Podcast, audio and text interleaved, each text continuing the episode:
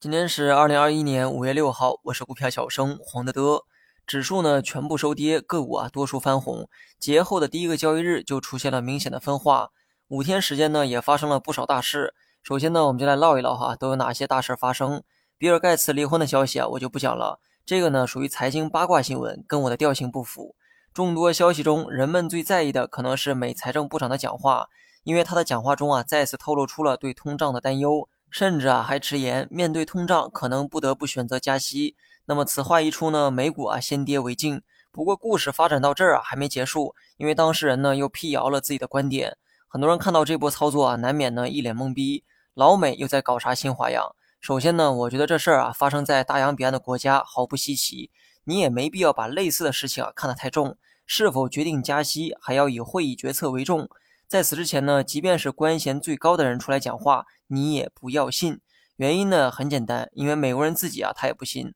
老美呢是市场化经济的代表，他们的文化中认为竞争之下才有最优决策，所以大到国家，小到企业，任何部门之间呢都是相互竞争、相互制约，谁也不服谁的态度。这跟咱们推崇的这个团结一致、共克难关的精神啊不太一样，所以呢，用咱们的认知肯定理解不了他们的做法，觉得这么敏感的内容怎么可以轻描淡写的说出来？事后又跟开玩笑一样的辟谣自己的讲话，这种不严谨的做法，在他们看来呢，早就是稀松平常的事情。反倒是我们呢，把事情本身啊想得太复杂了。这个呢，就教会了我们一个道理哈，只要不是在会议中敲定的事情，大洋彼岸领导的话，你完全没必要当真，就当是普通人的讲话就行。其实啊，他们自己呢也是这么想的。言论自由只是发表了一下自己的想法，但是身份特殊，所以引起了市场的波动。最后呢，说一下大盘。大盘从三月初啊，就是不断震荡的一个过程。这期间呢，大概出现过三个波峰，每个波峰呢都对应着一段反弹浪和回调浪，每个浪大概能维持一周左右。从大周期来看呢，大盘啊仍在维持震荡。至于小周期啊，也是如此。四月二十六号开始，我们对于短期的预期方向就是调整。五日线呢也看不出明显的反弹或者是回撤。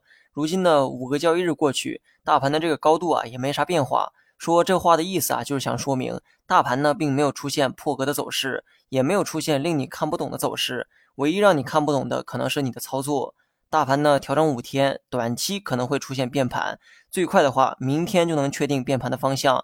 明天收阳线突破十日线，短期呢就有开启小反弹浪的可能。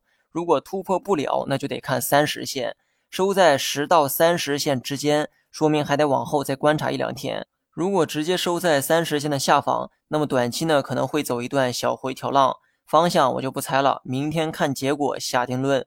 好了，以上是全部内容，下期同一时间再见。